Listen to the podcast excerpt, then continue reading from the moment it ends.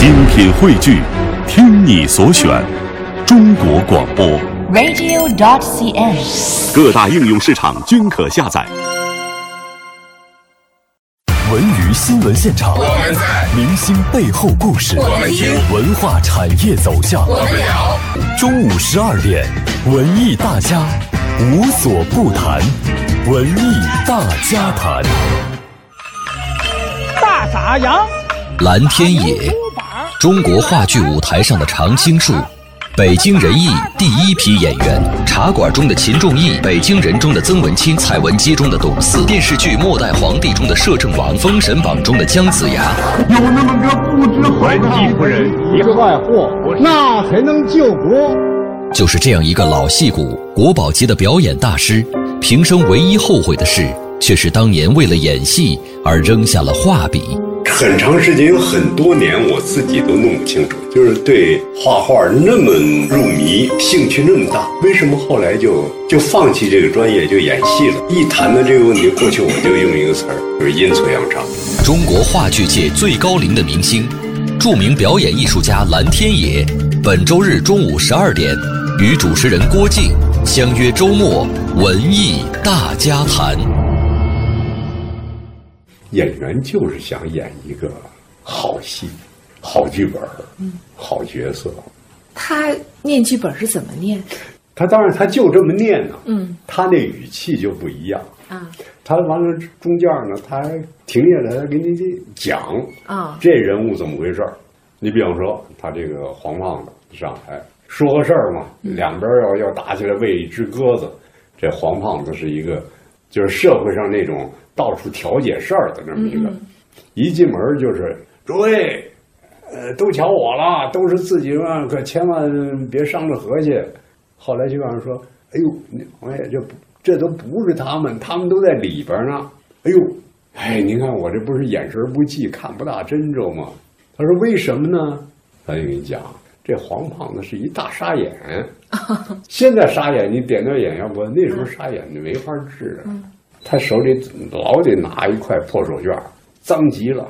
因为他老流眼泪，沙眼流眼泪啊，他老得这，哎呦，我这不是看不清楚吗？这哎，这跟你讲，这个人物特点一下就出来了对了。，因为这按照老舍先生自己说吧，茶馆里边的每一个人物都是我给他看过相。当时听完剧本也是兴奋的不得了，这戏太好了。但是你让我演什么？演刘麻子？嗯，我不行，那肯定演不了。演这唐天鹅，嗯，那肯定是。但是焦先生看上您了，他觉得您能演。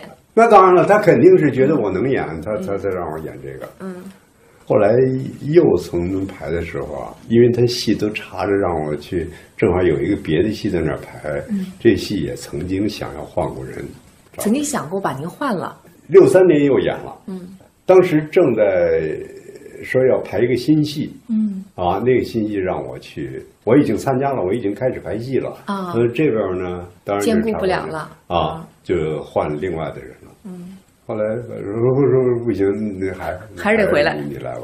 当然后来也就慢慢就通过体验生活，茶馆花在体验生活上面的时间是非常多的。我的感觉，在这上面花的时间比真正排练的时间还要，而且是分几个阶段。你不要管你自己那个角色，老北京有兴趣的，你是完了回过头来做小品，这段完了再去体验生活，哎，逐渐获得你们就奔着找你跟你这个人物有关的对象去体验生活，回过头来再把这段体验生活呢做成人物的生活小品，这个你们会在很多材料上嗯可以看到。您在接受央视艺术人生采访的时候说过这么一句话，嗯您说话剧茶馆让您受用一生，为什么这么对讲？，这个呢，可能跟我刚才说的这个有关系。当然，肯定是一个很精彩的人物，很重要的一个人物，但是我确实不熟悉。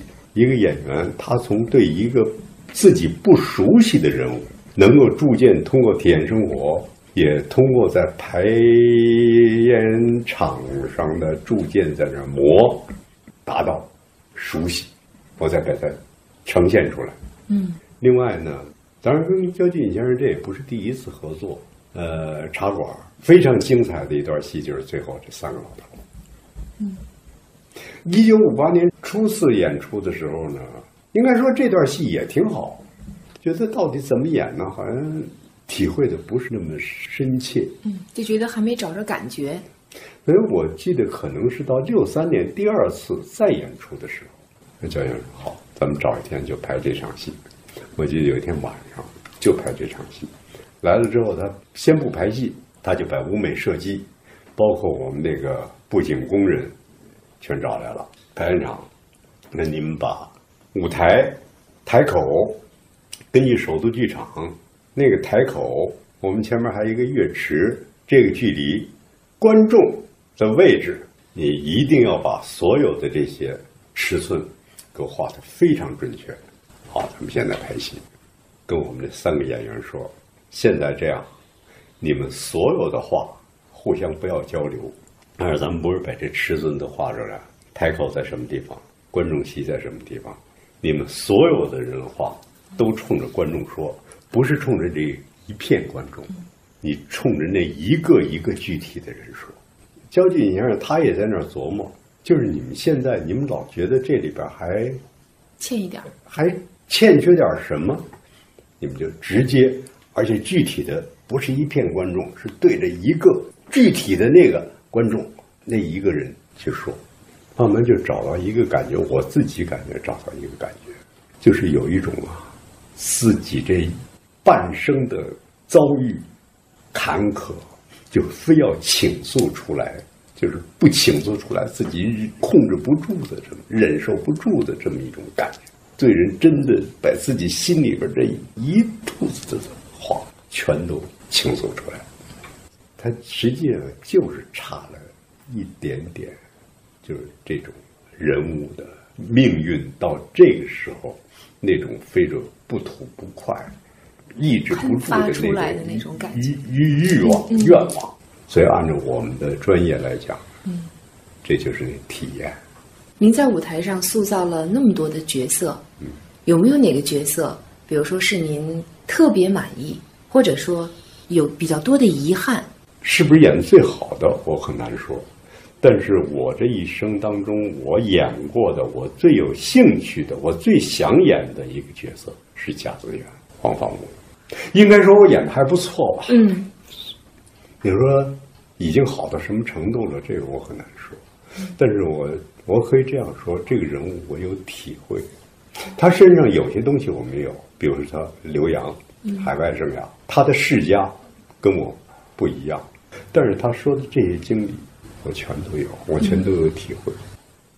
但是我们演员说，这个戏不在这些形式，你这些形式如果不表达出一个真情，包括我说甲子园我演的这个人物也好，也包括说我现在拍的这个《吴王金戈阎王剑》，它里边有家国之情，国破家亡，亲情、君臣情，帝王和老百姓的之间的情，你没有这个情，这个戏就完了，这戏就是就是一个空壳。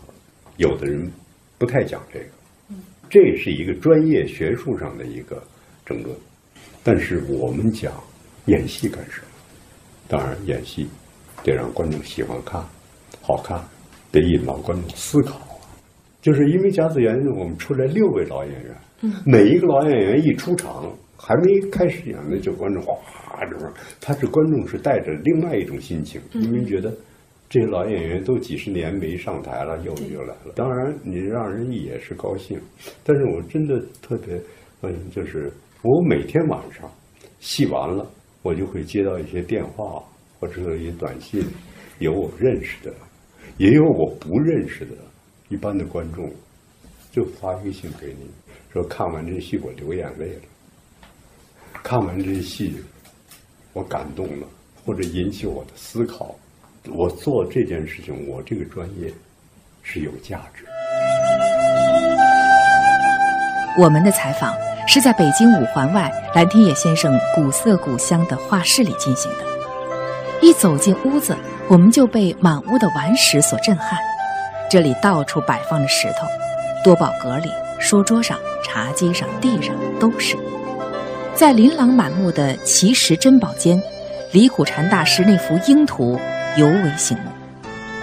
我们采访的头一天，恰巧是苦禅先生的忌日。昨天是李苦禅先生逝世三十一周年。对。然后我知道这几天您的画展，嗯，也正在这个济南，呃，趵突泉公园的那个李苦禅纪念馆正在展出。对。您是李苦禅和许麟如先生的这个拜他们为师哈，算他们的弟子。对。我特别想知道，因为之前看报道都说您是在偶然的机会拜他们为师的，那是怎么样一个偶然的机会呢？是这样，就是这么多年我的正业就是演戏，演戏了嘛。一九六一年，就是我们第一次北京人艺到上海去演出。嗯，最初带了三个戏，后来又补着带了两个戏。演出嘛，就是就是天天晚上演戏，白天就没什么事儿。正好那有些画家在那儿，北京的画家也去了。张振宇现在已经过世了。嗯，呃，后来就是朵云轩，就是类似这个呃北京的荣宝斋这样到那儿。哎呀，我就跟他们弄得很熟，嗯，就是他们把一些活，而且正好正好呢，他们那儿拍了一部片子，任伯年的传记，找我夫人狄欣给做解说，嗯，后来就是给我们看这个片子，哎呀，就是那时候对画的兴趣就特别浓，嗯，所以就跟程世华先生也认识了，后来我们还去拜访了林风眠先生，哎，对画画，就是平常没事儿就自己画点。那是哪一年？一九六一年，六一年，嗯，回来正好第二年，一九六二年，潘天寿先生，因为我们到杭州去演出，还去看望了潘天寿先生。嗯，潘天寿先生呢，第二年，一九六二年在北京搞一个展览，嗯，看了，哎，就在展览会上碰见顾禅先生了，啊，哎，我就跟他一个一块儿往外走。嗯，就我在那儿也在那儿说，他就跟我讲这个。说您当时风雨无阻，说每周至少去学三天画，那就是文革当中了。啊，哎，就是真正跟苦禅先生接触比较多啊。您就把时间就都花在画画上了。就是文革到后期了，所以我知道他在什么地方换了什么什么什么地方，老六国饭店。嗯，所以我就真的是每个星期至少去三次。他每天上午在那儿画画。每个星期至少去三次，嗯，看他画。有的时候，比方说他每天在家里都有人陪着他，师母，嗯，或者他的子女。有时候他们都有事儿，我就早晨到他家里去，等他准备完了，我就陪着他去。嗯，就这个时候，嗯，就这张画，这张画就是就就就就是那个时期画的。嗯，嗯。也是画的，对，这是我第一次看他画白鹰。白鹰，哎，而且他是勾线的。嗯嗯嗯嗯嗯。文革后期到文革结束以后，有一段苦禅先生的画风又在那儿变。嗯嗯。我跟许麟如先生也是这样。嗯。呃，因为我去李苦禅先生家里呢，他太忙，嗯，他要到学校去教课。而且他那个家里边老是人来人往不断，认识的不认识的，是不是？所以他特忙。后来我就说，听说许麟如先生说呢，想要每个星期抽出一个时间来啊，带几个学生。因为原来跟许先生也认识，嗯，但是我就还问苦禅先生，嗯，我说您这么忙，我说但是许先生呢，他。有一个固定的时间，你看，他说：“你看好啊，你去啊。”他说：“我们的画画都是一样的。”嗯嗯。后来我就知道，他们不是亲兄弟，他真的是胜似亲兄弟。嗯。他们关系特别好。嗯。我还想问您一个问题哈，您一九八七年六十岁，您坚决要求就离休了。嗯。而且像您刚才说，推的那么彻底，啊，不导戏，不演戏，甚至还不看戏。对。我觉得不导戏不演戏还好理解，连戏都不看了，一个演了一辈子戏的人，啊为什么会这么彻底呢？当时是因为什么原因？我离休以后，我忙着呢，我我我我忙着，而且我不干这个了，我我偶尔去看一个戏干干什么？嗯，我那时候我大量的影视剧是在那个阶段。那之后，对，我在北京人艺算是拍影视剧那个阶段还是比较多的。嗯，原来我不拍的，因为为什么不拍？我不是有什么看法，就是因为我觉得我的工作是在舞台上，特别是我转行做导演以后，就是我舞台上很多事儿我都还顾不上呢。嗯，我能不能这么理解哈？您之所以并不像有些演员那样那么的说要留恋舞台哈，是不是因为就是因为您有另外的爱好，就是不是？这当然这有关系，因为我那事儿多着呢，我 我比这个离秋以前还忙啊。嗯，我又画画，嗯，我又影视剧，后来影视剧都不拍了，我集中办，原来办了两次个人画展，到现在已经三次了吧？在中国美术馆。第三次就是让我演家的时候啊啊啊！对，那时候我满脑子都是画画。您现在收听的是周日中午十二点文艺大家谈，主播郭靖。除了那个这几年画画，嗯，您还收藏这个奇石。我们今天已经在这儿开演了。这是从什么时候开始？这个是有二十。年二十多年了吧？嗯嗯，为什么会这个是不是这是一个偶然的？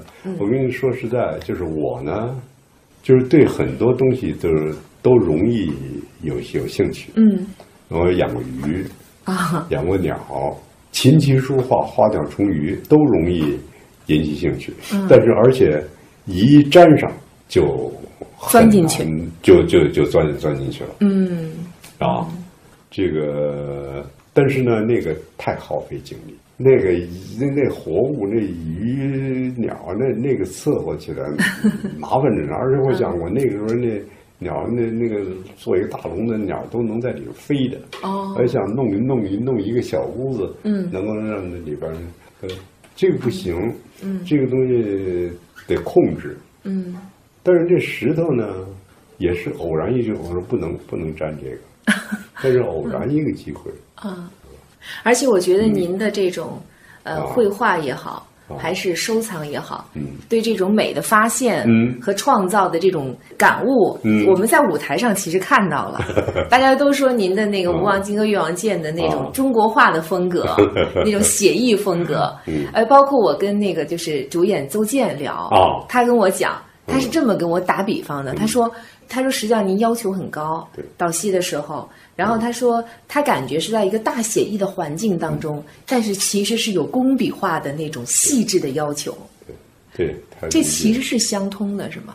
对，对我来讲，呃，你比方我一直对画有兴趣，那么我自然我特别作为导演，我作为演员，我对自己的造型，嗯，那么肯定，我原来。”我真的当演员的时候啊，我手里积累了，我可以说有一千多张人物造型的图片。我演家，嗯，冯德山过去，嗯，他一定是另外一个样子，嗯，但是我想的应该不是那种常规的那种样子，嗯，因为这个人是当地的最有声望的士绅，嗯，而且是文坛的魁首，嗯，到处题诗留字。他绝不是那种很萎缩的那种，一看就是一个淫棍，不是那样。我慢慢这是逐渐形成的。我说最后我说你给我做一个长髯飘胸，我就到这儿。后来我们那儿有一个化妆师跟我比较熟的，又重新给我做了一个。他说为什么非这样？这我说这个很难反正我感觉这个人你稍微短一点，这人成一武夫了。这个人就是一个特别有文采的一个士绅，有威望的，嗯，所以他甚至于有点儿洒脱。这个就是一个你搞创作，你怎么解读？嗯，你怎么演绎这么一个人物？你怎么体现？嗯，有人说。蓝天野的艺术人生概括起来一句话就是半为戏剧半为画，他的艺术性情就如同他的名字一样深远开阔。他曾写过一篇文章，题目是“我愿做一个驻足观赏者”。他热爱生活，崇尚艺术，对天下大美视为珍贵。从一九八六年至今，他已在中国美术馆成功举办了三次个人画展。他笔下的雄鹰栩栩如生，画的历史传说人物造型传神。但就当他沉浸在水墨丹青的世界时，八十四岁，他又突然出现在了舞台上。这其中又是什么，让他割舍不下呢？但是现在又又不一样了。就是从二零一一年把我拉回去演家，第二年又演了一个甲子园。嗯，我为什么要排这个戏呢？我原来没有想。我是去年我自己，我既然回来了，我现在脑子里都是戏。呃，我只能说是什么呢？现在我又回到话剧的舞台上了。呃，《吴王金戈越王剑》肯定不是我最后一个戏。说实话，我们有时候到仁义现在去看戏的时候啊，有一种感觉，嗯，就是觉得现在的舞台上的演员呢，跟以前大家认为的，就是我们所熟悉的仁义的，像你们这样一批老演员，有比较大的差距。甚至还有人说，仁义现在的演剧风格发生了变化，您怎么看？北京仁义演剧风格到底是什么？我得认真的考虑一下。嗯，但是我觉得呢，还是北京人艺经过一段时间以后，大概在一次总结的时候，可能是最后焦进先生吧，概括了一下三句话：深刻的内心体验，深厚的生活基础，鲜明的人物形象。一个是深刻的内心体验。就是讲，比方说我们拍茶馆，嗯，我说我演黄黄舞，这是我有感受，嗯，这是我的体验，体验生活。再一个生活积累，你熟悉生活，嗯，你不熟悉生活，你演不了。你这些为什么？就为了一个目的，演员的天职就是塑造人物形象，塑造鲜明的人物形象，所以这要有深刻的体验。要有深厚的生活积累，为了一个目标，就是塑造鲜明的人物形象。如果你让我再多说一点儿，就是要有丰厚的文化素养。为什么？什么是文化？实际上，你高度的文化，就等于是你的眼界看这个社会，看这个世界，看这个世界当中的这些人。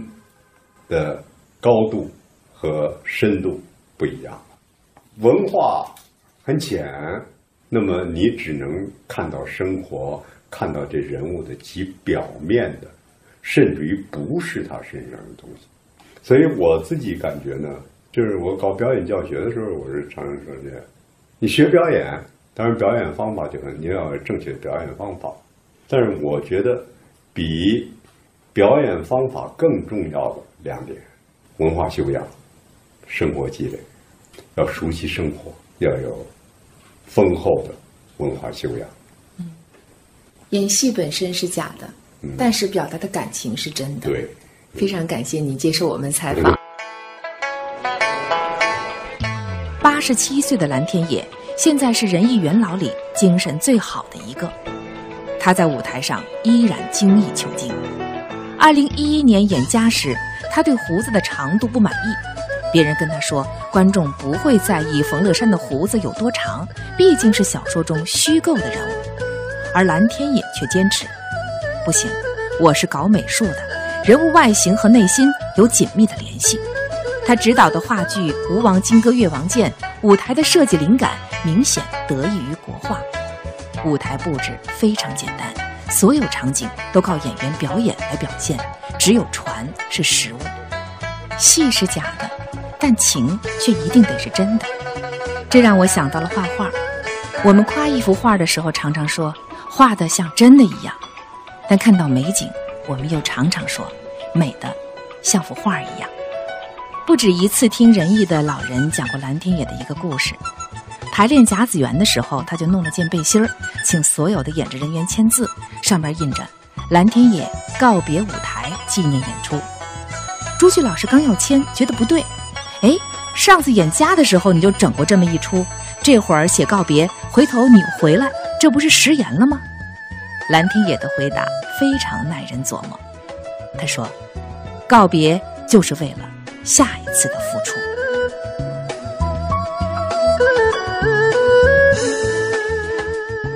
好，节目最后，我要代表今天的责任编辑吴科，感谢各位的收听，期待我们下一次的再会。